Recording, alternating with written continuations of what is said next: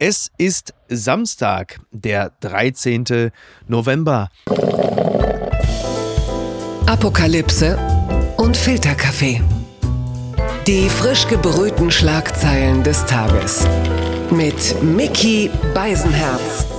Einen wunderschönen Samstagmorgen und herzlich willkommen zu Apokalypse und Filterkaffee, das News Omelette. Und auch heute blicken wir in der Wochenendbeilage ein bisschen auf das, was uns bewegt hat. Was finden wir komisch, was finden wir tragisch, was ist spannend zu erzählen. Und mit Erzählungen, mit Narrativen, da hat sie sich beschäftigt. Sie hat ein ganzes Buch darüber geschrieben. Erzählende Affen zusammen mit Friedemann Karich. Ganz nebenbei ist sie natürlich Kolumnistin, Journalistin, Bestseller-Autorin und endlich wieder hier. Hallo Samira El-Wasil. Hi Miki, hallo, grüß dich. Bevor wir jetzt, bevor wir jetzt ganz hart in die Themen einsteigen, dachte ich, äh, gehen wir heute mal ganz soft rein. Äh, hast du mitbekommen, dass Quallen das neue Superfood sind? Soll jetzt wohl demnächst so sein, dass wir Quallenchips äh, essen und auf dem Sofa sitzen, weil das Zeug recht kalorienarm ist und äh, viele Proteine hat. Ja, ich habe das so am Rande mitbekommen und ich fand natürlich schön, dass wir unserer Science-Fiction-Dystopie als Gesellschaft jetzt immer näher kommen. Also globale Pandemie haben wir ja schon, Waterworld steht jetzt auch bevor. Ja. Und jetzt haben wir endlich unser persönliches Soylent Green und ich fand besonders schön, dass hier wichtig war, darauf äh, Wert zu legen, dass sie kalorienarm sind. Ja. So, hey, wir haben das gegen Welthunger entwickelt, das ist total wichtig in der Zukunft, Proteinquelle, aber es hat keine Kalorien. Ja, aber äh, Samira, da weiß man doch sofort, da hat man doch so stupide äh, äh, Best-Ager wie mich, hat man doch sofort. Ne? Viel Protein, wenig Kalorien, da bin ich doch sofort dabei. Und wenn der Klimawandel dafür sorgt, dass mir der Snack demnächst mitten auf die Couch gespült wird, ja, was will ich denn noch mehr? Ne? Würdest du denn tatsächlich so Quallenchips essen? Aber selbstverständlich, du weißt doch, mit welcher Sendung ich sonst Ach. ab und zu mal zu tun habe. Äh, da sind Quallenchips nur wirklich das harmloseste. Wobei ich sagen muss, das Maximum, was ich bislang so gegessen habe in dem Bereich, das ist Skorpion. Das habe ich mal gegessen. Und so, äh, so, so, so frittierte Mehlwürmer. Also harmlos. Aber da wir ja gerade schon da- das Thema Erzählung, Narrative, Framing, wie, der, wie man gerne neudeutsch sagt, das begleitet uns ja durch diese heutige Ausgabe vermutlich. Da muss man doch sagen, da ist doch eigentlich, sagen wir mal, der Verzehr von Skorpionen oder um es nochmal eine Spur weiterzuziehen, gegrillte Taranteln, wie die Aborigines machen, ist doch im Grunde genommen nur eine Kopfsache, denn von dem Schrimp, von der Garnele, von der Languste, dem Hummer, sind die Viecher doch nicht weit entfernt. Lediglich die Überlieferung ist es, die es uns möglich macht, diese Tiere zu essen, während wir bei den anderen sagen, das ist ja das allerletzte. Absolut. Also es ist natürlich eine Kulturfrage und eine Sozialisierungsfrage, was wir als essbare äh, Lebewesen ähm, wahrnehmen und welche nicht. Und insgesamt ist ja, gibt es natürlich auch eine große Diskussion darüber, ob es überhaupt Sinn ergibt, Lebewesen zu Ja. essen, Lebewesen großzuziehen, zu töten und dann eben daraus ein Essen zuzubereiten. Da gibt es ja einen großen Diskurs um die Ethik herum. Aber klar, ähm, nur weil wir Tiere domestiziert haben, haben sie das Glück, von uns nicht gegessen zu werden im Vergleich zu einer Kuh, die aber genauso ein äh, liebenswertes äh, Gefühle oder irgendwas, äh, also äh, Schmerzen empfindendes äh, Lebewesen ist. Aber es ist natürlich eine Frage der Sozialisierung. Siehst du, wie sind wir da jetzt schon hingekommen? Wir haben doch eigentlich mit Quallenchips angefangen Stimmt. und sind jetzt schon knietief. Ne? Gut, dann, dann bleiben wir mal im Bereich äh, von Kommunikation und möglicherweise auch missratener Kommunikation.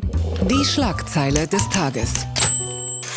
Österreichs Kanzler kündigt bundesweiten Lockdown für Ungeimpfte an. Das berichtet die FAZ. Die österreichischen Impfzahlen haben sich zuletzt mehr als verdoppelt. Die Bundesregierung stuft ab Sonntag fast das ganze Land neben der Tschechischen Republik und Ungarn als Corona-Hochrisikogebiet ein. Jetzt ist es schon mehrfach vorgekommen, dass ich Meldungen aus Österreich zur Schlagzeile des Tages gemacht habe. Der tragische Hintergrund, sie sind eine Art Vorbild für uns geworden. Soweit, soweit. Wir können jetzt also nach Österreich blicken, um zu schauen, wie man möglicherweise äh, die Pandemie auch managen kann. Wenn wir jetzt nicht gerade nach Frankreich blicken wollen. Der Lockdown für Ungeimpfte, ich könnte mir vorstellen, in diversen Telegram-Gruppen äh, glüht es bereits. Absolut. Was ich als erstes gedacht habe, als ich diese Schlagzeile gelesen habe, war, dass hier jemand beides gleichzeitig haben möchte, nämlich eine Hardliner-Position vertreten, aber gleichzeitig nicht eine Impfpflicht offiziell verkünden. Und im Grunde genommen hat er jetzt Schrödingers Version der Impfpflicht umgesetzt. Ja. Eine super harte Maßnahme hier, eine Einstelle umzusetzen, die eigentlich de facto die Menschen natürlich mhm. äh, in eine Impfpflicht mehr oder weniger drängt ja. und bringt. Ja. Und was ich als ersten Vergleichswert hatte, als ich das wahrgenommen habe, war interessanterweise das McDonalds-Interieur. Ah ja. Weil im McDonald's ist es so, es gibt die klassische absichtlich intendierte McDonald's-Ungemütlichkeit. Das Design in einem Fastfood-Restaurant ist so gestaltet, dass Menschen, die dort sitzen, nicht Bock haben, lange sitzen zu bleiben. Mit Ausnahme von Niki natürlich, ne? Liebe Grüße, die bleibt da trotzdem drei Stunden. I feel her. Ich kann auch stundenlang Pommes dort essen, aber das grelle Licht, die Farben und auch irgendwie diese unbequemen Sitze sind eigentlich auf eine Art designt, dass die Leute möglichst kurz dort bleiben, mhm. ihr Essen verzehren und dann schnell die äh, Bänke wieder freimachen, damit ja. eben andere Kundinnen dort sitzen können. Und du machst also dein Restaurant bewusst so ungemütlich und so unangenehm, dass die Leute keinen Bock haben, dort zu bleiben. Und eine ähnliche Situation ist jetzt einfach in Österreich auf, aus politischer Sicht. Du machst die Situation für Ungeimpfte so unangenehm und ungemütlich, dass sie jetzt einfach eine Impfung äh, ähm, ja, tätigen müssen, um normales soziales Leben haben zu können. Genau, nur dass du halt eben nicht die Impfpflicht hast und äh, sich eben nicht diese Bilder einstellen, wie Jens Spahn sie fürchtet, wenn er sagt, äh, er hat vor seinem geistigen Auge schon die Situation, dass äh, Sarah Wagenknecht quasi zum Impfen abgeholt wird. Das heißt, es steht niemand bei dir vor der Tür und sagt, äh, wir holen dich jetzt zum Impfen ab. Oskar, äh, pass du auf die Katzen auf, ich bin kurz weg, sondern du brauchst nur letzten Endes gar nicht mehr großartig vor die Tür zu gehen, weil da draußen die Welt nicht auf dich wartet. Im Gegenteil, äh, sie hat für dich weitestgehend geschlossen. Das ist, glaube ich, der Unterschied, oder? Ja, absolut. Also äh, ich fand auch tatsächlich dieses Bild, was Jens Spahn eben in der Bundespressekonferenz heute evoziert hatte ja. mit Wieler zusammen, genau das, was du gerade zitiert hattest, ähm, bemerkenswert, weil es ihm darum ging, eben rauszukehren, dass es keine Impfpflicht geben würde. Mhm. Und ich glaube, da gibt es auch eine kommunikative Krise beziehungsweise ein kommunikatives oh ja. Problem. Wenn ein ganzes Jahr lang immer wiederholt worden ist, es wird keine Impfpflicht geben, es wird keine Impfpflicht geben, keine Sorge, mit uns wird es das nicht geben, dann ist, steht außer Frage, dass diese jetzt über Umwege doch umgesetzt wird. Mhm. Wobei ich persönlich die Überlegung über eine Impfpflicht für Heilberufe zum Beispiel total sinnvoll und äh, wichtig ja. erachte. Erschließt sich einem doch auch total. Also es ist in, in Österreich ja zum Beispiel auch so, dass also in den ersten zehn Tagen nach Einführung der 3G-Regel am Arbeitsplatz wurden insgesamt mehr als 420.000 Stiche verzeichnet. Mhm. Äh, in den zehn Tagen davor waren es rund 157.000. Mhm. So, und jetzt, also man merkt, auch dadurch tut sich etwas. Es sind ja dann eher nicht die Impfgegner, sondern die Impfbummler, die Impfpassiven, würde ich mal sagen, die irgendwann sagen, weißt du was, das wird mir langsam zu anstrengend. Da ist es also keine, keine grenzreligiöse Geschichte, die dem Ganzen zugrunde liegt. Und jetzt gibt es ja auch noch die 2G-Regel. Und jetzt gibt es ja in Österreich die sogenannte Schnitzelpanik.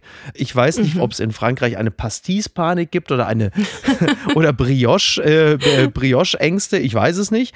Aber es funktioniert. Es funktioniert. Also diese sogenannte Impfpflicht durch die Hintertür, das ist ein Modell, das gangbar ist. Die andere Frage nur, war, also in einer naja, ich weiß nicht, ob es eine bessere, für mich wäre es da eine bessere Welt. Warum nimmt die noch geschäftsführende Bundesregierung nicht einfach, wie sagt man im Englischen, they take a bullet for the team mhm. und sagt, weißt du mhm. was, wir bringen die Impfpflicht jetzt doch noch durch und äh, dann ist zumindest diese neue Bundesregierung mit diesem Malus nicht behaftet, weil sie hat es den Leuten ja nicht versprochen. Warum ist das nicht denkbar? Zwei Sachen dazu. Ich finde es tatsächlich bemerkenswert, was für eine Abwesenheit insbesondere Angela Merkel gerade ja. an den Tag legt, weil es ist genau wie du sagst, sie könnte jetzt alles machen. Sie hat nichts mehr zu verlieren, buchstäblich wirklich nichts mehr. Sie könnte sich jeden Tag in eine Talkshow setzen und direkt an die Bevölkerung gerichtet sagen, bitte lassen Sie sich ja. impfen. Sie könnte eine große Impfparty machen. Sie könnte ein TikTok-Video machen, wo sie oh. fürs Impfen wirbt. Es gibt ich wirklich hab den Depp gemacht, Leute. Ich mache den Depp für euch. Also da wundert es mich tatsächlich, dass sie äh, ausgerechnet jetzt in dieser sehr heiklen Situation, in der wir uns gerade befinden, äh, die vierte Relle, äh, Welle rollt über uns hinweg. Gleichzeitig haben wir eben die Übergangsphase von einer Regierung zur anderen, also dieser Staffellauf-Moment, wo die Staffel übergeben wird und man hat den Eindruck, gerade der Staffelstab ist kurz davor wieder runterzufallen ja. aufgrund der Pandemie. Also das wundert mich auch, dass sie, ist eine schöne Formulierung, dass sie nicht äh, eine Bullet sozusagen fürs Team. Ich wollte übrigens jetzt nicht dazu aufrufen, Angela Merkel zu erschießen. Also falls das irgendwie aus dem Zusammenhang gerissen wird. Ich habe hier ein sprachliches Bild gewählt. eine Metapher.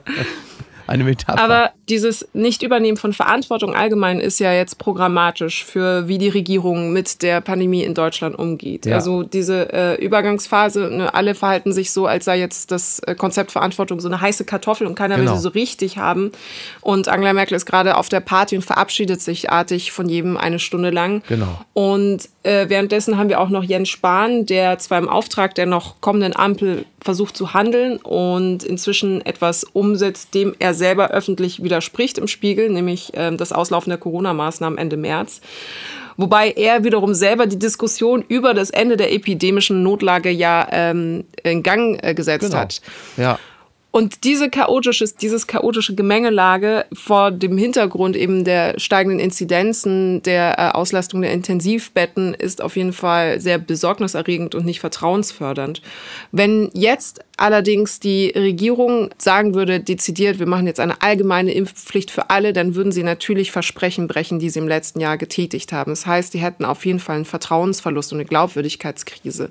Die Frage ist, wie schlimm wäre diese im Verhältnis zu dem, was jetzt gerade auf uns zukommt in Bezug das auf Das ist halt eben die Frage, ne? Also sie würden, das, das war ja, ich hatte ja äh, wie zwei, drei andere auch ein Thema, äh, das Thema Impfpflicht ja auch zu einer, zum Kolumnenthema mhm. gemacht und da war halt eben auch die Frage, man würde das Vertrauen derer enttäuschen, die eh keines mehr haben und würde letzten Endes ja den, den Wunsch der meisten Deutschen umsetzen. Ich komme mal zu einem Text von Nils Minkmar in der Süddeutschen. Unterm Radar das tödliche Zaudern des Staates, der nimmt diesen Ball auch auf. Der schreibt, äh, am auffälligsten ist die Abwesenheit. Keine Plakate, keine Radiospots und vor den Nachrichtensendungen nur die übliche Werbung für das offenbar unvermeidliche Mittel gegen Blähung. Jedes Smartphone, jedes Hustenmittel und jedes Tierfutter wird intensiver angepriesen als Impfung und andere Maßnahmen, die in der Covid-Pandemie Leben retten. Und der zieht den Vergleich, dass damals als AIDS und HIV das Thema und die Bedrohung in Deutschland waren, da hätte es das natürlich in der Form so so nicht gegeben. Da wurde ganz anders drauf, drauf hingewiesen. Und er wundert sich halt einfach generell, er wundert sich ein bisschen darüber, dass die Deutschen offensichtlich so wenig auf medizinische Fortschritte und Medikamente vertrauen und dass es wohl mhm. einen, sagen wir, einen naturalistischen Ursprung in Deutschland hat. Aber er vermisst halt eben auch die viel zitierte Solidarität. Mhm. Äh, ich möchte mal zitieren. Und so verhalten sich nun manche Zeitgenossen auch in der analogen Welt.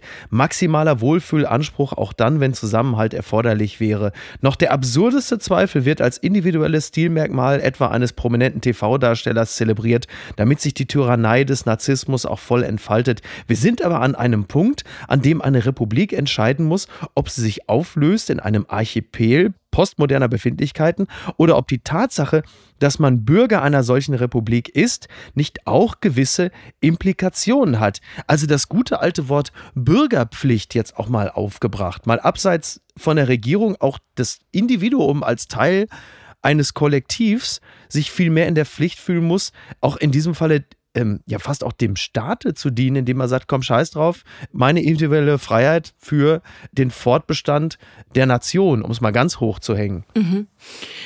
Ich glaube, interessant war, äh, also erstmal will ich den Text auch unbedingt empfehlen, das ist eine sehr schöne schöne Gegenwartsdiagnose auch ja. der ähm, Gesellschaft im Allgemeinen von Nils Minkmann, welches sich auch wunderbar auf andere Aspekte, zum Beispiel eben die Klimakrise, übertragen lässt. Genau, ja.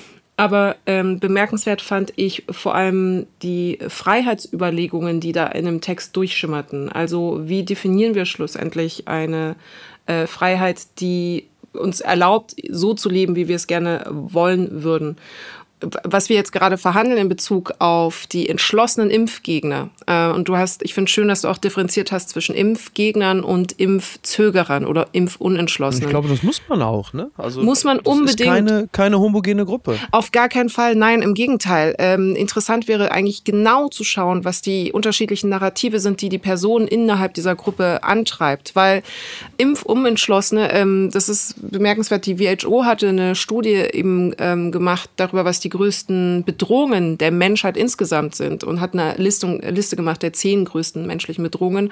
Und auf äh, Platz neun sind tatsächlich Impf Unentschlossene. Und sie machen den Unterschied zwischen ja. den, den Zögernden, den Unentschlossenen und den dogmatischen Gegnern, weil sie rein theoretisch ja zu überzeugen wäre, aber einfach rein operationelle Probleme, organisatorische Probleme, Zugänge, äh, wie niedrigschwellige äh, Möglichkeiten, sich impfen zu lassen, rein organisatorisches sie eigentlich daran hindert. Ja. Und das ist eine viel zu große Gruppe dafür, dass das Problem eigentlich recht leicht äh, lösbar wäre. Es ist wirklich einfach ein genau. reines Da ist ja noch richtig was rauszuholen, ne? Absolut, auch in Deutschland. Deutschland.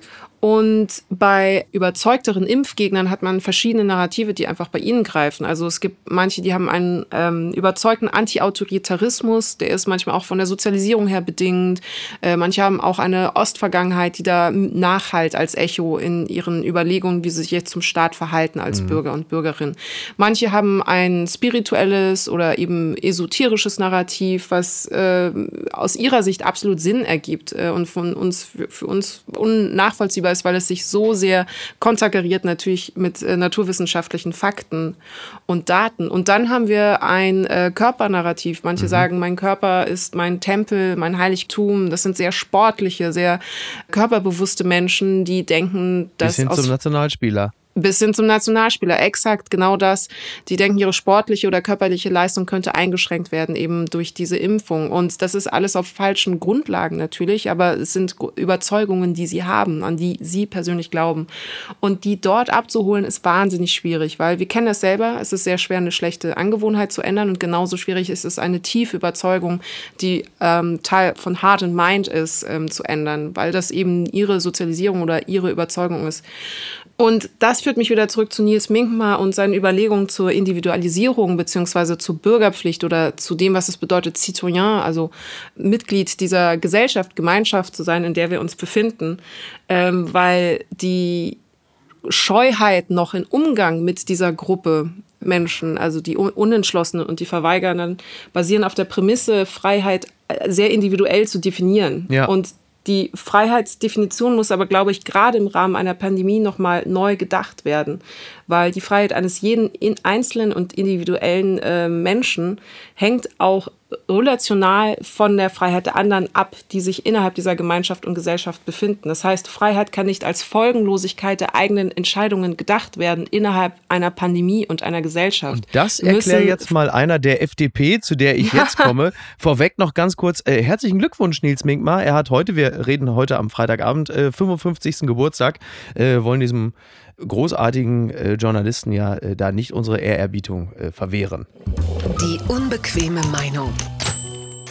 Die FDP stürzt die Ampel in die Krise, bevor sie überhaupt regiert. Das schreibt der Tagesspiegel. Der Gesetzentwurf für neue Corona-Regeln trägt die Handschrift der Liberalen. Er könnte zu einem Kontrollverlust in der Pandemie führen. Ein Zwischenruf von Benjamin Reuter. Und das deckt sich ein bisschen mit meinem Eindruck. Mhm.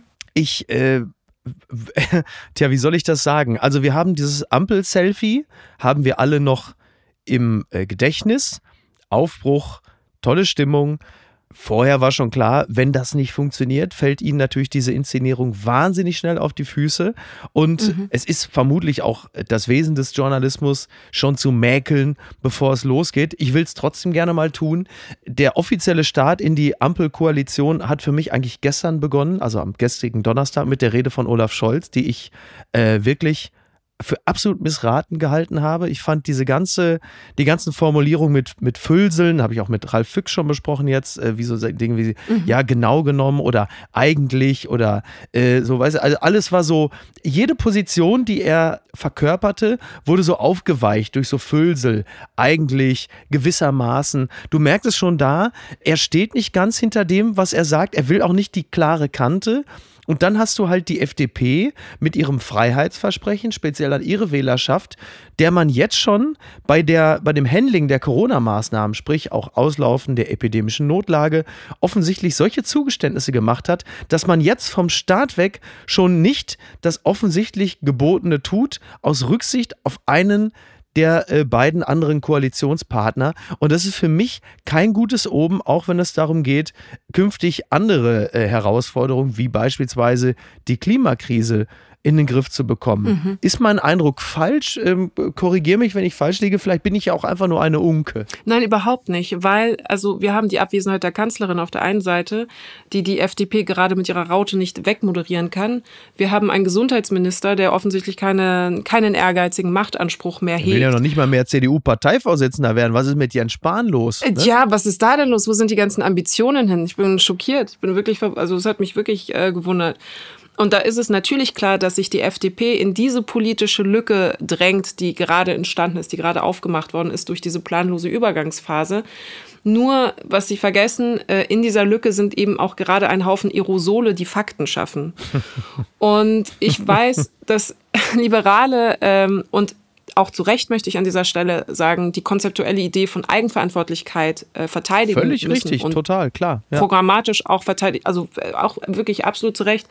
Aber Zahlen hier und im Ausland und die Entwicklung der letzten eineinhalb bis zwei Jahre haben gezeigt, dass Eigenverantwortlichkeit nicht wirklich direkt zu Erfolg geführt hat. Wir haben nicht wirklich die optimalste Situation, behaupte ich jetzt mal so ganz vorsichtig. Und die FDP ist ja auch eine Partei der Effizienz und des Optimierungswillens. Das heißt, es müsste ja auch in ihrem Sinne sein, Strategien zu verfolgen, die eben erfolgsversprechender sind. Und genau. hier werfe ich das nur ergebnisoffen in unser Gespräch. Just, just asking for a fünfte Welle. So. Ja. Ob wirklich Eigenverantwortlichkeit uh, the way to go ist. War bisher auf jeden Fall noch nicht so. Selbst im Sinne, ähm, also ich bin ja alles andere als ein FDP-Hasser. Ich kann diesen liberalen Geist schon durchaus nachvollziehen. Voll. Aber selbst, selbst wenn wir jetzt mal ähm, ganz kühl berechnend äh, uns nur auf die Wirtschaft stürzen würden, mhm. selbst dann müsste die FDP ja ein äh, Interesse daran haben, durch klares Regulieren, ja, da muss der Staat halt in diesem Fall mal eingreifen, aber die Wirtschaft nicht durch immer wieder neue Lockdowns und immer wieder neue mhm. heftige Einbrüche auch mittel- bis langfristig zu beschädigen. Also wir erleben es ja auch jetzt bei der, bei der Wirtschaft, dass es ja auch Lieferengpässe gibt mhm. und, und ein, also ruckeln ist nicht der richtige Begriff, ja, da stehen dann die Containerschiffe, stehen irgendwie vor äh, der Küste Kaliforniens, weil halt eben auch Angebot und Nachfrage mittlerweile in eine totale Disbalance geraten sind, weil solange erst niemand irgendwas braucht und dann plötzlich alle und jetzt läufst du wieder Gefahr, dass wieder vieles runtergefahren wird und plötzlich hoch. Also auch im wirtschaftlichen Sinne müsste ja eine Partei wie die FDP zum Beispiel ein Interesse daran haben, zumindest kurzfristig, jetzt vielleicht mal analog zur, zur Impfung, ein bisschen mehr individuelle Beschränkungen zu erfahren, um dann aber im Sinne des Gemeinwohles, in diesem Falle in Klammern die Wirtschaft, langfristig auch wieder als Kollektiv zu funktionieren. Absolut, weil wenn es drei Dinge gibt, die wir gelernt haben jetzt im Laufe der Pandemie, ist, dass um dieses pandemische Geschehen besser in den Griff zu bekommen, wir ein schnelles, ein strategisches und ein frühes Handeln brauchen. Ja. Und ich glaube, das ist äh, mit den Überlegungen, die die ähm, FDP an den Tag legt, noch nicht gegeben. Gucken mal, wer da spricht. Der Spiegel hat ein interessantes Interview äh, veröffentlicht. Äh, geführt haben sie es mit Wolfgang Job, Modeschöpfer Job über Robert Habeck. Wenn einer sich schlampig anzieht, denkt er auch schlampig. Das ist ein ähm, interessanter Satz, aber vermutlich nicht der Satz, der im Laufe des ja jetzt gerade erst kommenden Wochenendes der sein wird, über den äh, viele Menschen reden werden in Bezug auf das Interview mit Wolfgang. Er sagt dort viele interessante D Dinge, ja, keine Frage. Wollen wir erst über die äh, ein, zwei Sätze sprechen, die nicht ganz so problematisch sind, oder wollen wir gleich direkt einsteigen in das, was vermutlich während wir reden bereits bei Twitter äh, auf Platz 1 der Trends ist? Äh, vorab eine kleine Bewertung dieses Interviews ist, mhm. vielleicht sprechen wir auch später noch ein bisschen über die Retropie die wir gerade erfahren. Aber ja, dieses Gespräch. Das werden wir, ja. es passt nämlich sehr gut dazu, weil es ist wirklich ein Gespräch, als hätte es Tom Kummer höchstpersönlich gefälscht aus einer ganz anderen Zeit. Also es ist, ich würde auch gerne mal Job und Thomas Gottschalk äh, zusammen die neue Ausgabe von TV Total schauen lassen. Mhm. Und ich behaupte, wenn das passiert, öffnet sich so Rick and Morty mäßig ein Zeitreiseportal nach 1999. Ja. Also das Interessante an dem Gespräch, das harmlos Interessante an dem Gespräch ist, dass es ein bisschen wirkt, als sei es aus der Zeit gefallen mhm. und in so einer seltsamen Nostalgie und Verklärtheit eben ins äh, retroaktive ja. Denken verfällt. Aber lass uns gerne über die problematischeren Stellen sprechen. Genau, also da gibt es, da gibt es sicherlich ja einige. Also es ist, es ist wahrscheinlich das jopigste Interview ever. Mhm. Ich habe Wolfgang Job ja auch immer, immer für seine, sag mal, Lustbegabung, das Flamboyante, das Exzessive auch im, im Wort geschätzt. Aber es gibt da schon ein paar Stellen, wo man sagt, hei, hei, hei, hei. Und das, ich würde mhm. das jetzt gerne mal zitieren. Man kommt über die berühmte Jogginghose zu Karl Lagerfeld. Die Frage war, was ist zu Ende gegangen, als Lagerfeld starb? Wolfgang Job. Mode als böser Spaß. Als ich noch Wunderkind machte, hat ein mächtiger Verlagsmanager einmal zu mir gesagt, wenn du gute Presse willst, musst du ein paar Nerzmäntel schicken. Das war normal, diese Korruption. Und Sie bedauern, dass das vorbei ist?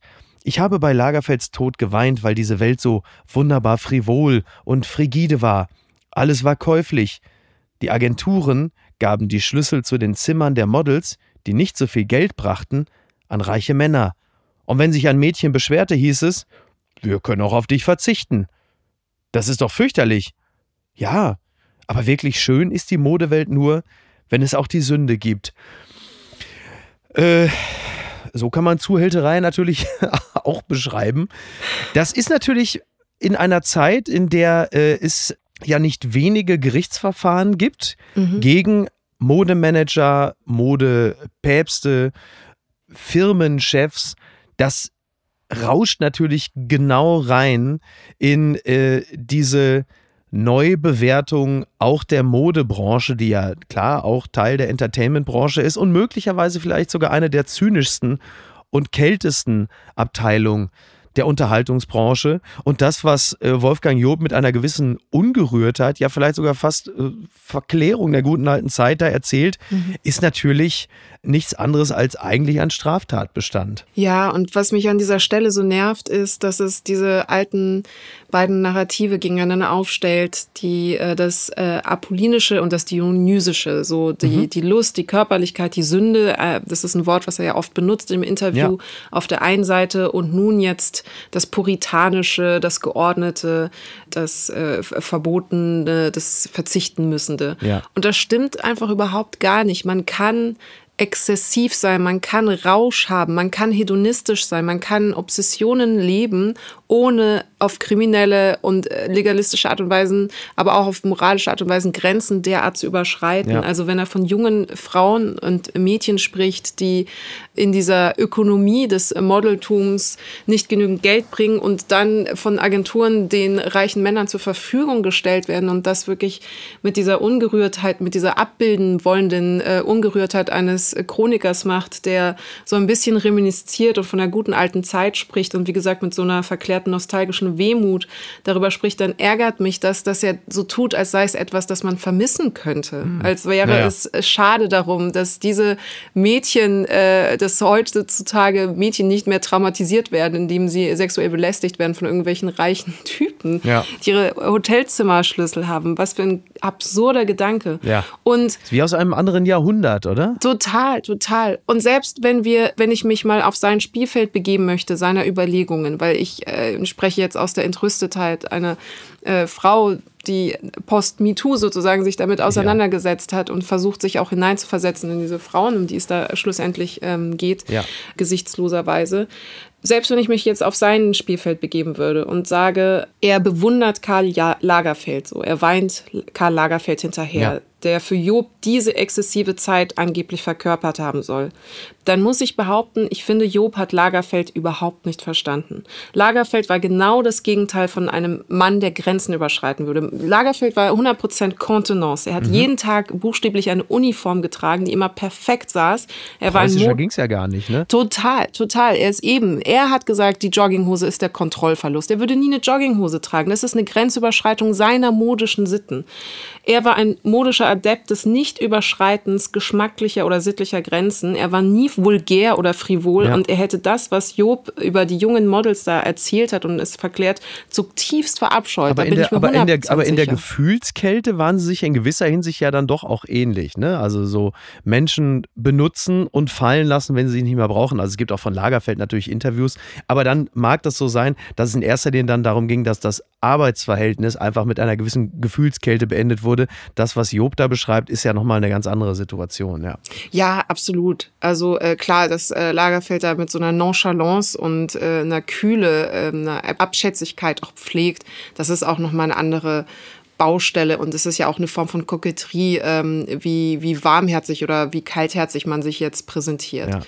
So, und das ist eine Form von Inszenierung, die, das ist Teil seiner, seiner Persona gewesen. Aber wie gesagt, diese Form von Grenzüberschreitung, das ja, das ist ja, also ich finde das insofern bedauerlich, weil ich, weil ich Job eigentlich immer sehr, also sehr gerne mochte, weil ich, wie gesagt, so, also ihm auch immer eine große, eine große Wärme unterstellte, auch eine Lust am Blödsinn. Mhm. Nur das, das ist natürlich das, was wir da gerade lesen, ist natürlich alles andere als das. Das ist halt einfach wirklich, ähm, ja, es ist ja schon so eine Form von Feudalismus, die da auch stattfindet. Ne? Also ähm, wirklich auch Ständedenken, Klassendenken, ähm, Menschen nutzen nach Belieben. Ganz schwierig, ganz, ganz problematisch. Vor allen Dingen auch insofern auch bemerkenswert, weil er ja im selben Interview auch Szenen schildert, als er der nette Onkel bei Germany's Next Topmodel mhm. war als Juror mhm. und eine Szene abgebrochen hat, als ein Coach den Mädchen erklärt hatte, wie man ein Trauergesicht mache. Sie sollten an etwas Trauriges denken und dann sehe ich dieses eine Mädchen zucken, deren Mutter gerade gestorben war, da habe ich gesagt, Schluss jetzt, ich habe das abgebrochen. Also er ist offensichtlich in der Lage, Situationen emotional und empathisch ähm, korrekt zu bewerten und dann eine äh, sag mal, auch moralisch gewünschte Entscheidungen zu fällen. Aber vielleicht ist es auch etwas, was ihm erst später gelungen ist. Ich, so gut kenne ich ihn nicht. Ich kenne ihn streng genommen gar nicht. Ja, diese Väterlichkeit ist mir auch aufgefallen. Jetzt ist die große Frage, ist das egozentrisch? Also will er sich in dem Interview eben auch als väterlich präsentieren oder hat er das tatsächlich so empfunden? Und ich unterstelle ihm natürlich gerne Letzteres und wünsche mir diese Väterlichkeit auch eben für andere Personen, das in seiner Ansprache über andere Personen und sein Denken über Vergangenes. Blattgold. Abgesang auf den Verbrennungsmotor. Es ist aus. Nochmal der Spiegel, diesmal Dirk Kopioweit. Das Verfeuern fossiler Brennstoffe in Motoren hat keine Zukunft, wenn wir eine haben wollen. Trotzdem geht mit diesen faszinierenden Maschinen etwas verloren.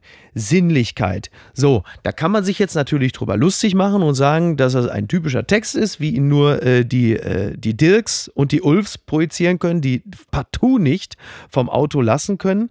Wir können es aber natürlich auch mal einlassen auf das, das Seelenleben das Sinnesempfinden eines Mannes, mhm. der in seinen 20ern Rennen gefahren ist, der auf der Rallye-Schule des ADAC war und der ein enges Verhältnis zum Verbrennungsmotor hatte, aber gleichwohl auch in dem Text bekennt. Also das heißt, manchmal ist es auch ganz gut, man liest einen Text, bevor man sich jetzt nur auf den Antexter stürzt und der auch zu erkennen gibt, dass im Laufe der letzten Jahre mit dem Fahren von Verbrennern ein wachsendes Unwohlsein einherging, das Gefühl, lustvoll das Falsche zu tun. Mhm. So dass er jetzt auch schon an dem Punkt ist, dass er sagt, er fährt jetzt E-Auto. Er hat jetzt wohl einen Porsche Taycan Turbo S getestet. Ich weiß nicht, ich glaube, der hat irgendwie 450 PS oder so. Aber er stellte fest, wie sagt man so schön, the thrill is gone. Es fehlt die Ambivalenz beim Fahren. Also ich habe auch tatsächlich Sympathien für diesen sehr zärtlichen Autoanimismus. Wenn er natürlich auch ein bisschen äh, mit einem etwas gewöhnungsbedürftigen Technikpathos um die Ecke gedieselt kommt. ja. Aber ich verstehe das Konzept Luxus und Lustobjekt und also mhm. who, am I to judge? So, das verstehe ich 100 Ich finde auch interessant, dass er seine, seine eigene sich verändernde Gefühlswelt diesbezüglich adressiert. Und vielleicht ist das genau Ausdruck eben des Wandels, den wir gerade erleben. Aber auch hier finde ich natürlich wieder diese, dieses Gegensatzpaar, was da aufgemacht wird, ein bisschen befremdlich, eben zwischen einem äh, Auto mit Seele auf der einen Seite und nun offensichtlich dem äh, seelenlosen Elektroauto, mhm. das viel zu leise vor sich hinschnurrt, ähm, auf der anderen Seite als etwas, das ein Verlust darstellt, weil es immer herauskehrt, das, was eben nicht mehr da ist, immer die Lücken aus der Vergangenheit irgendwie größer macht als das, was man natürlich dadurch gewinnt. Und ich glaube, warum es mich dann auch beschäftigt hat, ist, weil es symptomatisch für die Klimakrisenkommunikation genau. im Allgemeinen genau. ist, wo eben auch immer dieses Gegensatzpaar ähm, aufgemacht wird, Verzicht und immer heraufbeschworen wird, äh, dass jetzt irgendwie uns ein von Dogmatismus und äh, seelenloser Selbstkasteiung so ein spartanisches Leben bevorsteht. Aber Klima, du, du, ihr beschäftigt euch ja damit, also Friedemann Karich und du ähm, mhm. auch damit und ne, klar, Erzählung, aber halt eben auch mit dem Klimawandel. Wird uns der Klimawandel und auch die Klimakrise und die notwendigen Veränderungen, werden sie uns, salopp gesagt, falsch verkauft? Ginge, es besser? Falsch verkauft ist das falsche Wort. Es haben sich falsche Narrative entwickelt, beziehungsweise es gibt natürlich ein paar Akteure, die davon profitieren, dass wir möglichst nicht wahrnehmen, dass sie vielleicht die Antagonisten in dieser Erzählung sind rund um die Klimakrise, sprich so. Ölkonzerne oder ja. bestimmte Lobbys ähm, oder auch äh, politische Strukturen, die davon profitieren, dass wir jetzt erstmal noch einen Status quo bewahren, statt jetzt Veränderungen in Gang zu setzen. Und eines, glaube ich, der problematischsten Narrative, die sich einfach so aktiv durchgesetzt haben, waren der Verzichtsdiskurs, vornehmlich immer diese Vorstellung von äh, die Grünen zum Beispiel wollen Verbote oder mhm. du kannst jeden Namen dort einsetzen, der sich äh, einer Person, die sich einsetzt für die Umwelt, zum Beispiel eben Greta Thunberg will Verbote oder Luisa Neubauer will Verbote. Wobei man jetzt fairerweise sagen muss, Annalena Baerbock hat es im Wahlkampf ja auch gesagt, ne? Verbote sind Innovationstreiber, äh, war natürlich klar, was dann folgen würde. Ähm, so etwas wird dann gerne äh, vom anderen Lager zitiert. Also ich will damit nur sagen, dass mit den Verboten ist nicht alleine das, ja. was äh, die Grünen, was ihnen vorgesetzt wird, sondern es wird auch schon mal so kommuniziert. Nur halt eben gekoppelt an Innovation. Genau, ja, ja, genau. Also es geht natürlich um das, den Begriff des Verbots dann aber auch als äh, Regulierung. Ähm, genau. Also jede rote Ampel ist schlussendlich das Verbot, äh, über Rot gehen zu dürfen. So. Und ja. äh, wir haben uns daran gewöhnt und sagen, oh, sagen ja auch nicht die ganze Zeit, mir wird verboten, über die Straße zu gehen in dem Moment. Müll im Wald vergraben. Genau. Aber aufmerksamkeitsökonomisch verstehe ich auch, dass die politische Gegenseite natürlich den Begriff äh, mehr oder weniger dann kapert oder eben weiter ausschlachtet und gegen die Personen, die ihn geäußert haben, in dem Moment wendet. Oder die Boulevardpresse hat das natürlich, Klar. vornehmlich die Bild hat das natürlich auch sehr gut veranschaulicht dass man eben mit angeblichen Verboten ja auch tagelang erfolgreich Stimmung machen kann. Also ich denke da auch noch an Schnitzelverbot, äh, oh Textstrecke, mit der irgendwie mehrere Wochen die Zeitung gestritten werden konnte. Und es ist auch insofern hilfreich, weil es natürlich Leute auf die Barrikade holen kann und politische Energie sehr gut kanalisieren kann, weil gerade wenn Sachen angeblich verboten werden sollen, die für unseren Lebensstil identitätsstiftend sind, und da sind wir vielleicht auch beim Motoröl und beim Elektroauto mhm. und beim äh, Dieselauto, also alles, was mich betrifft, meine Mobilität, meine Essgewohnheiten, meine Konsumvorlieben, dann wird der Angriff auf die eigene Freiheit und auch der Angriff auf einen selbst als viel persönlicher in dem Moment empfunden. Und das führt für, zu viel mehr ähm, politischer Energie und Gegenenergie und Reaktanz. Und das wiederum einerseits zu Wahlverhalten, was gut ist für Populisten, und andererseits zu Kaufverhalten, was gut ist für Boulevardmedien an der Stelle. Aber gerade bei der Klimakrise ist es so, dass zu wenig äh, Fokus darauf gelegt worden ist, was gewonnen wird. Also statt zu sagen, äh, wir müssen jetzt auf etwas verzichten, geht es ja vielmehr darum, ähm, herauszukehren, was schlussendlich erlangt werden kann. Und das sind auch alles Aspekte, die Teil einer im besten Sinne hedonistischen Lebenseinstellung sind. Also saubere Luft, saures Wasser, ein kaiserblauer Himmel, ein gutes, im besten Sinne dionysisches, schönes Leben in einer Zukunft, die lebenswert für uns und für unsere Kinder ist. Also ich habe Bock, mit meinen Kindern ähm, rodeln zu gehen oder wandern zu gehen oder gutes Essen, gutes, äh, frisches, gesundes Essen zu essen und du ja bestimmt mit deiner Tochter auch. Ja. Und das sind ja alles Lifestyle- oder Lebensentscheidungen, die auch hochgradig hedonistisch sind und lustorientiert Absolut. und lebensbejahend und überhaupt gar nichts mit einem äh, spartanischen, selbstkasteienden Puritanismus zu tun haben. Und ich glaube, das ist ein narratives Problem, was wir aber die ganze Zeit eben noch mittragen, weil der Verlust Angst, die Verlustangst eben lukrativer ist und politisch besser kanalisierbarer als äh, die Gewinnlust. Dann bleiben wir mal äh, in der Vergangenheit. Ganz weit vorne. Revivals sind in Mode, nun kommt auch der Weihnachtsklassiker allein zu Haus zurück. Kevin heißt jetzt Max, sonst ändert sich fast nichts. Das schreibt Judith Liere. Große Nostalgiebesoffenheit derzeit auf allen Bildschirmen. Wetten, das war wieder da. TV Total lebt auch nochmal auf. Friends meldete sich tränenreich zurück. Gossip Girl bekam eine, in Klammern, schlechte Neuauflage. Scream wird wieder auferstehen. Als Mensch über 30 muss man sich nicht mehr an neue Inhalte, neue Künstler, neue Formate gewöhnen. Man kann einfach in den 80 80er, 90er und Nuller Jahren verharren. Ja, könnte man so meinen, wenn man speziell das Fernsehen der letzten Wochen so betrachtet. Gerade eben äh, TV Total äh, sehr erfolgreich wieder zurückgekommen. Sebastian Puffpaff, liebe Grüße, hat äh, Raab binnen einer Folge vergessen gemacht. Muss man auch mal hinkriegen. Mhm. Und ähm, jetzt also offensichtlich eine Neuauflage von Kevin allein zu Hause. Man muss dazu sagen, das Original ist über 30 Jahre alt. Also für die Generation, die, sagen wir mal, ungefähr 20 Jahre jünger ist als wir, ist das jetzt brandneuer Filmstoff.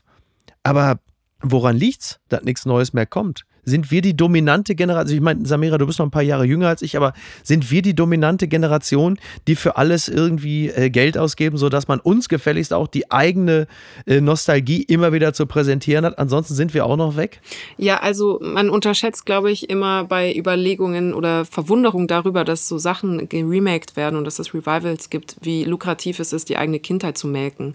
Und das wissen natürlich auch äh, alle Medienschaffenden und Kunstschaffenden. Ähm, und äh, das äh, ohne Werbung für unser Buch machen zu wollen, aber es hat mir tatsächlich auch rausgearbeitet, dass im Grunde genommen es ein Set an 10 bis 20 immer wiederkehrenden Geschichten und Erzählungen gibt, die in allen hm. ähm, fiktionalen Inhalten zu finden sind und die deshalb immer wieder evoziert werden und immer wieder benutzt werden, weil sie erfolgreich sind, weil sie funktionieren. Ja. Aber ich fand jetzt speziell bei Wetten das zum Beispiel bemerkenswert, dass da noch eine andere Farbe im, ins Rezipieren reinkam, ja. weil wenn man sich mal angeschaut hat, wie in den sozialen Medien auf Wetten das reagiert worden ist, war das ja nicht mit nostalgischer Verklärung, sondern einem enormen Argwohn. Mhm. Und es war ja so, dass ganz Twitter einmal mit Abscheuklappen durch die Wetten das Sendung galoppiert ist. Aber nicht alle, nicht alle. Also ich, ich habe das auch, ich habe das auch bemerkt. Mhm. Aber das ist ja auch immer eine Frage der individuellen Bubble. Mhm. Und da mengte sich in die Abscheu auch ganz viel Zuneigung und Freude darüber, dass es wieder da ist. Also ich weiß nicht, ob es 50-50 ist, aber es war schon so, dass ich jetzt keine eindeutige Dominante gesehen habe. Zumal man sagen muss, das Abkotzen ist ja bei Twitter im Grunde genommen ja auch schon äh, by default. Das ist ja schon in den Werkseinstellungen drin. Das stimmt. Also man macht dort kein Binge-Watchen, sondern Cringe-Watchen oder Hate-Watchen heißt es ja auch. Cringe-Watchen also finde ich aber fantastisch. aber es, ich habe überlegt, ob sich doch das televisive Lagerfeuer da so ein bisschen verändert hat hin eben zu, man will etwas brennen sehen. Ja. Das ist vielleicht so die, die Farbe, die ich da so wahrgenommen habe. Wohingegen, da war es ja auf jeden Fall eindeutiger, bei TV Total war ja wirklich eine Wolke des Wohlwollens, die da einmal über... Ähm, Überraschend. Ja, über die Sendung äh, gerollt ist. Und ich glaube, weil die Sendung im Gegensatz zu Wetten, das sich auch weiterentwickelt hat. Mhm. Also es ist nicht Paleo-Fernsehen geblieben, sondern hat absolut äh, das Jahr 2021 erreicht inhaltlich. Also allein der Umstand, Podcasts auszuwerten und die dann äh, in Super Supercuts sozusagen einem breiten Publikum zur Verfügung ja, ja. zu stellen, ja. war ja nicht nur schlau, es war auch, um ehrlich zu sein, fand ich recht mutig. Es gab ja die Stelle, wo er eine Zuschauerbefragung gemacht hat ähm, und in die Runde gefragt hat, wer hat denn den Podcast gehört und von diesem ganzen Publikum, ich weiß nicht, vielleicht waren es 100 äh, Leute, die da im Saal saßen, haben zwei ganz zaghaft die Hand gehoben. Schwierig, ja. Ja, etwas, das gar nicht so breit, äh, glaube ich, Teil unseres Medienrezeptionsmenüs ist, wie wir es annehmen, weil wir immer drüber reden, aber es ist tatsächlich nicht so, dass nur weil alle drüber reden, ist auch alle äh, konsumieren. Es gibt ja auch viel mehr Parallelöffentlichkeiten, als das noch vor 20 Jahren zum Beispiel der Fall gewesen ist. Geschweige ja. denn vor 40 Jahren, als Wetten das aufkam. Absolut, ja. Es gibt äh, erstens ein viel größeres Medienangebot und äh, also alleine die Podcast-Landschaft ist ja wirklich äh, unfassbar pluralistisch, reich und äh, uneinholbar, würde man versuchen, täglich alles zu konsumieren. 40 Prozent basieren nur auf mir, ja. nach aktuellen Schätzungen. Aber entschuldige, ich wollte gerade eine Überleitung bauen, ganz doof zu der Frage nach der Männlichkeit, weil ich an Markus Lanz gedacht habe ja. und Lanz und Precht. Ich habe mal mit dem Dalai ähm, Lama darüber gesprochen, als ich den dicken C von Reinhold Messner in Grönland fand. Aber bitte. Wo bist du gerade, Richard? Wann? Wo bist du gerade? Du, ich bin gerade zu Hause. Ich habe gerade einen Zaun gestrichen und das ist eigentlich relativ langweilig. Das, das, war wirklich ein guter Moment in der Sendung. Aber Miki, wann hast du dich das letzte Mal so richtig unmännlich gefühlt? Wir, wir, kommen zum Thema Männlichkeit, da kommen wir gleich noch zu. Okay. Aber, aber dass äh, Markus, also jetzt von Wetten das zu Markus Lanz kommen, ist natürlich auch wirklich gemein. Wir haben es jetzt nur wirklich einige Folgen lang geschafft, äh, den Namen Markus Lanz aus der Wetten das Nachberichterstattung wirklich rauszuhalten. Und dann kommst du. Aber das GQ-Cover mit Markus Lanz, äh, ich fand das natürlich fantastisch. Also aus einer sehr breitbeinigen Pose äh, herabschauend auf die Leute. Eigentlich eine Haltung, die, die Lanz in seiner Sendung so ja eigentlich nicht hat. Ja. Er guckt ja tendenziell immer eher so von unten nach oben, legt die Stirn in Falten und dann immer dieses kritische so. Mm, Herr Habeck, Sie sind angefasst. Nein, doch, nein, doch, nein, doch. Und äh, dieser Blick jetzt von oben herab, so dieses Schultern breit, also ob, ob, er die Schultern breit gemacht hat, konnte man nicht sehen, weil dieser Mantel so gigantisch groß ist. Der ist ja so, ist ja ein Overs, Oversized ist ja modisch derzeit ein Thema. Ich würde mit Wolfgang Job Rücksprache halten. Ich habe nur ein bisschen Angst, dass er parallel meine Frau an andere Leute verkauft. Deswegen muss ich das jetzt versuchen, oh. selber einfach kurz äh, zu erörtern.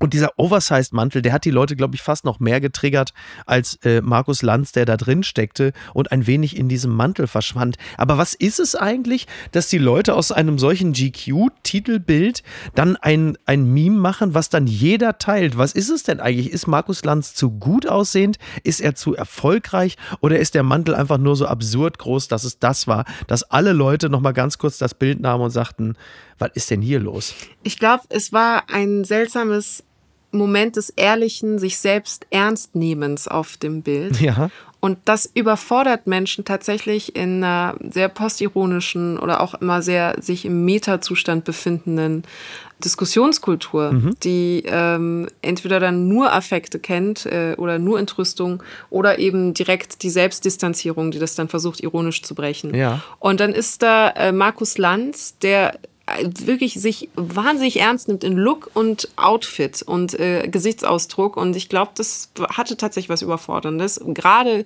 konterkarieren zu seiner eigentlichen Interviewer-Persona, die eben, wie du es sehr schön beschrieben hast, sehr zurücknehmend eigentlich ist und immer auch äh, fast demütig. Also es sei denn, er ist so im Konfro-Modus bei äh, jungen politischen AktivistInnen, so. aber sonst sehr demütig zurücknehmend so, da, ist. Da fällt dir das auf? Ist das da? Ist das? da, ja. also da ist, hat er schon, äh, ist, hat er schon, Geht er auf Kehle? schon wirkt so, als ja. hätte er eine kleine Agenda. Okay. Kanjin Koktürk zum Beispiel oder Luisa Neubauer zu ihren Anfängen. Jetzt ist er auch mit ihr auf Augenhöhe Augenhöhe. Aber wo mhm. sie angefangen hat, da äh, ihr erstmal ähm, ihr Buch um die Ohren zu hauen, irgendwie, dass sie so Panik verbreiten würde äh, und den Leuten Angst machen würde und ob das rechtens sei, ob das eine legitime Art sei, ein Buch zu schreiben. Da dachte ich mir auch so, okay. Meinst du, meinst du, es ist, äh, du bist ja Profi, meinst du, es ist nicht eher eine, äh, eine formale Geschichte, die, äh, die Konfrontation zwecks Erkenntnisgewinn, sondern meinst du, da steckt auch eine, ein ideologischer Graben dahinter, den du ausgemacht hast?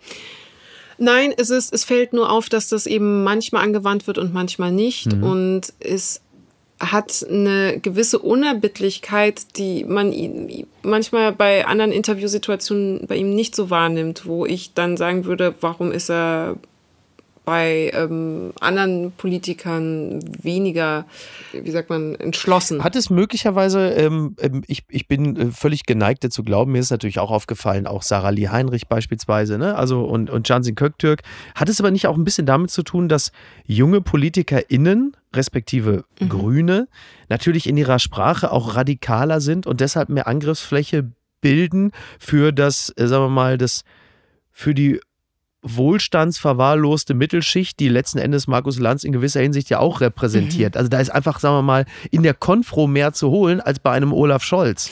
Das heißt, die routinierten Politiker, die, und hier extra nicht gegendert, äh, die mit den äh, klassischen aalglatten ja. äh, Teflon-Sprüchen um die Ecke kommen, haben einfach das Glück, schon so lange im politischen Geschäft zu sein, dass sie gar nichts mehr äußern, an die man sich irgendwie als Interviewer verzahnen könnte. Und deswegen kriegen es jetzt die äh, jungen PolitikerInnen ab, die eben noch unbekümmert. Ich glaube, es ist zumindest Teil der Wahrheit. Ne? Das ist also, eine interessante ja. Arbeitshypothese, mit der ich auf jeden Fall in die nächsten Sendungen äh, blicken werde. Ja, das muss man, also wie gesagt, ne, also das ist bei mir in dem Falle auch keine feste Überzeugung. Es ist lediglich eine Frage, deren Antwort ich auch noch nicht gefunden habe. Das muss man, glaube ich, mal, mal schauen, wenn dann äh, Vertreter anderer Parteien da sind, Vertreter und Vertreterinnen. Mal gucken, wie er die dann entsprechend angeht und mhm. ob es dann in dem Falle eher eine Frage der Parteizugehörigkeit ist, ob es eine Altersfrage ist, ob es eine Geschlechtsfrage ist. Mhm. Das werden wir, äh, wir werden das jetzt einfach mal kritisch beobachten in den nächsten Wochen. okay, Aber, Deal. Ja, und, und äh, zum Schluss kommen wir jetzt mal wirklich, in, also das, das, jetzt kommt es wirklich das das vorläufige Highlight. Unbegrenzte Unmöglichkeiten. Das ist, äh, ich glaube, Anna Dushime hat mich darauf aufmerksam gemacht, weil sie verrückt geworden ist vor Lachen. Daraufhin äh, habe ich das auch aufgenommen. Es ist ein äh, Screenshot einer Insta-Story von einem jungen Mann, der aber im Grunde genommen eine Liste übernommen hat von einer jungen Frau. Also es ist nicht, mhm. es ist nicht das, wie ein junger Mann sich Männlichkeit vorstellt, sondern ein, ein Mädchen, hat äh, ein Mädchen, also dieser junge Mann sagt, ein Mädchen, also Zitat wäre genau, Alf Mädchen, er hat sich einfach, glaube ich, verschrieben in seiner Insta-Story. Alf Mädchen aus meiner Uni hat Liste gemacht, was unmännlich ist. So. Und diese Liste der unmännlichen Dinge umfasst zum Beispiel Dinge wie Rennen, um Bus zu kriegen, Freunde umarmen, Joghurt essen, Kekse essen, Regenschirm benutzen, weibliche Freunde haben. Also nochmal, ja, ein Mädchen aus der Uni hat eine Liste gemacht, was unmännlich ist. Der Typ zitiert nur, ja. Der, mein, Lieb, mein Liebling, also neben Kochen und unmännlich Powerbank dabei haben. Beim Schuhebinden gesehen werden. Das ist so. Was, was, was, was, was ist dir da so? Was, was ist dein Highlight? Ich habe gerade die Liste offen. Ich finde natürlich Hey sagen. Ja. Das behauptet wird, dass das Mädchen sagt, dass Hey sagen unmännlich sei, finde ich besonders bemerkenswert, weil Hey ist ungefähr die erste Nachricht, die ich von ganz vielen fremden Männern auf Instagram per DM bekomme. Bevor Aber, das Foto komm, kommt. Ja, äh, genau. bevor da kommt, Hey. Ja. Ohne nichts, ohne Interpunktion, nichts, gar nichts. Gerne auch mit J, ne? Gerne auch Hey mit J. Hey, ja. ja. Deswegen finde ich interessant, dass das als unmännlich gilt, weil für mich war das so der Inbegriff der Männlichkeit äh, sozusagen. Hat mich auch ein bisschen überrascht, ja. Ähm, monothematisch zu kommunizieren. Ja, das, das übrigens, das hat mich persönlich sehr getroffen. Naps machen. Ja, das ist. Wo ich sage, ich gibt wirklich nichts, was ich so sehr liebe und auch in der Öffentlichkeit praktiziere, wie so ein, wie so ein schönes halbstündiges Nickerchen. So. Ja, oder etwas für seinen Geburtstag planen. warum, warum? Decken benutzen, wenn es kalt ist. ist das gut? Das ist so witzig. Ey. Im Winter Handschuhe tragen. Du sagst, okay. Aber wer hat diese Liste erstellt? Chuck Norris. Also, ja, das ist doch. Ja, ich, ich weiß, du, ich weiß es. Aber also ich, ich wette, Markus Lanz hätte auf dieser Liste auch nur fünf Punkte. ja, Markus Lanz, klar, der, der ist. Also, Markus Lanz ist ja eigentlich immer in seiner, in seiner Jurte irgendwo da in äh, Grönland oder wo er sonst ist und ist einfach total happy, weil er sich da irgendwie aus so einer Eisscholle da so einen gefrorenen, was weiß ich, was man da findet, Pinguin oder so, warm gemacht hat und sagt, das ist Leben, das ist mein Glück. Ich beneide ihn ja darum. Also in jeder zweiten Folge Lanz und Brecht erzählt er ja davon, wie er da irgendwie in so einem, mit so einem Alukocher, da hat er irgendwie so ein, was weiß ich, irgendwie so eine Dose gefunden, mitten im Nichts, mhm. im, ich glaube, es ist der Nordpol, ist nicht der Südpol. Den Südpol hat selbst er als einigermaßen unwirtlich beschrieben, immerhin, sondern es ist meistens der Nordpol. Und ähm, Tja. Aber ich sehe 16 von 29 hast du. Ich hatte 16, ich hatte 16 von 29, ja. Unter anderem, weil ich wirklich auch nicht renne, um den Bus zu kriegen. Ich, äh, ich sag, nee, das, das, das, das, ich, das sag ich kein Bus, du hast das sag ich jetzt nicht. Und was schreibt eigentlich die Bild? Komm, das machen wir hinten raus jetzt auch noch. Post von Wagner. Lieber Matthias Maurer, derzeit im All. Wie ist Niesen? Lachen, gähnen da oben. Haben Sie Schluck auf, weil jemand auf der Erde an Sie denkt? Ich frage mich, wie weit man noch Mensch ist da oben. Oder Robotermensch. Sie sind 51. Ach, jetzt kommt wieder der Part, wo er ihm sein eigenes Leben erklärt. Sie sind 51, promoviert in Materialwissenschaften. Ihre Ausbildung zum Astronauten grenzt an Folter. 19 Tage haben sie unter Wasser gelebt, um sich an die Schwerelosigkeit zu gewöhnen. In der Kälte Kanadas haben sie sich ohne Zeit und Proviant durchschlagen müssen. Sie können sich einen Zahn ziehen. Sie haben in einer Höhle gelebt, ohne Licht. Nur dunkles Ahnen führte sie zum Ausgang. Sie sind ein Supermensch. Nebenbei sprechen sie sechs Sprachen.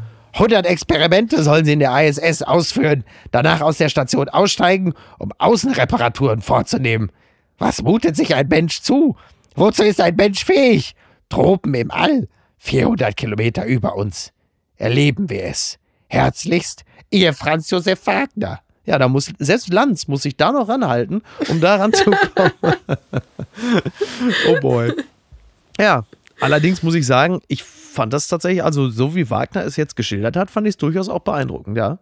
Es ist Nicht nichts, was der Mann da macht. Es ist nicht nichts, das stimmt. Doch, also ich bin auch, wenn, wenn ich mich darüber mokant äußern sollte, dann vermute ich auch nur aus purem niederträchtigen Neid, Ja. dass ich auch gerne Ja. so eine Abenteurerin wäre. Ja, das Maximum, wozu ich es gebracht habe, war ein abgebrochenes äh, Semester Sozialwissenschaften an der Ruhr in die Bochum. Also äh, tell me about it. Ne? Samira, ich bedanke mich ganz herzlich. Das hat mir sehr viel Spaß gemacht. Macht es Mir ja immer auch, mit dir immer. zu reden. Ist ja immer sehr schön. Das wollte ich auch gerade An dieser sagen. Stelle möchte ich Nein, das. du legst auf. Ja. Nein, du legst auf. Ja, pass auf, ich, bevor ich auflege, möchte ich nochmal das Buch Erzählende Affen zutiefst und, und von Herzen empfehlen. Äh, warum dieses Buch so gut ist, das äh, hat ja unsere geneigte Hörerschaft jetzt innerhalb der letzten Stunde ja nochmal sehr äh, anschaulich erleben dürfen. Und ähm, ich wünsche dir ein schönes Wochenende. Grüß deine Liebsten und ähm, wir hören und sehen uns bald wieder. Grüß Niki ganz lieb von mir und hab auch ein fantastisches Wochenende. Vielen Dank für das fabelhafte Mach's gut. Gespräch. Gerne. Bis denn. Ciao. Au revoir. Tschüss. Ciao. Apokalypse und Filtercafé ist eine Studio Bummens Produktion mit freundlicher Unterstützung der Florida Entertainment. Redaktion Niki Hassania. Produktion Laura Pohl. Ton und Schnitt Niki Franking. Neue Episoden gibt es jede Woche montags, mittwochs und freitags, überall, wo es Podcasts gibt. Stimme der Vernunft und unerreicht gute Sprecherin der Rubriken Bettina Rust. Die Studio Bummens Podcast-Empfehlung. Hi, ich bin Ines Agnoli Und ich bin Visavi. und wir haben einen neuen True Crime Podcast. Der heißt Weird Crimes und es geht um die absurdesten, bizarrsten, krankesten, verrücktesten Kriminalfälle der Welt. Und ich stelle hin und wieder auch bescheuerte Fragen. Aber du sagst auch ab und zu ein bisschen was Witziges. Wann kommt denn der eigentlich? Jetzt, ab jetzt, jeden zweiten Donnerstag, überall, wo es Podcasts gibt. Also dann jetzt hören. Sofort, klick da jetzt drauf. Bitte, schnell. Weird Crimes mit Visavi und Ines Agnoli. Ab sofort überall, wo es Podcasts gibt. Da sind auch Tipps dabei, wie man richtig reich werden kann. Wie man überleben kann. Wie man super manipulieren kann. Und wie man sterben kann. So, also das waren so viele gute Gründe, diesen Podcast jetzt zu hören. Ich wüsste äh, nicht, was man Besseres machen kann. Also vielleicht essen. Und das hier mit dem Ines, wir sollten uns kurz fassen.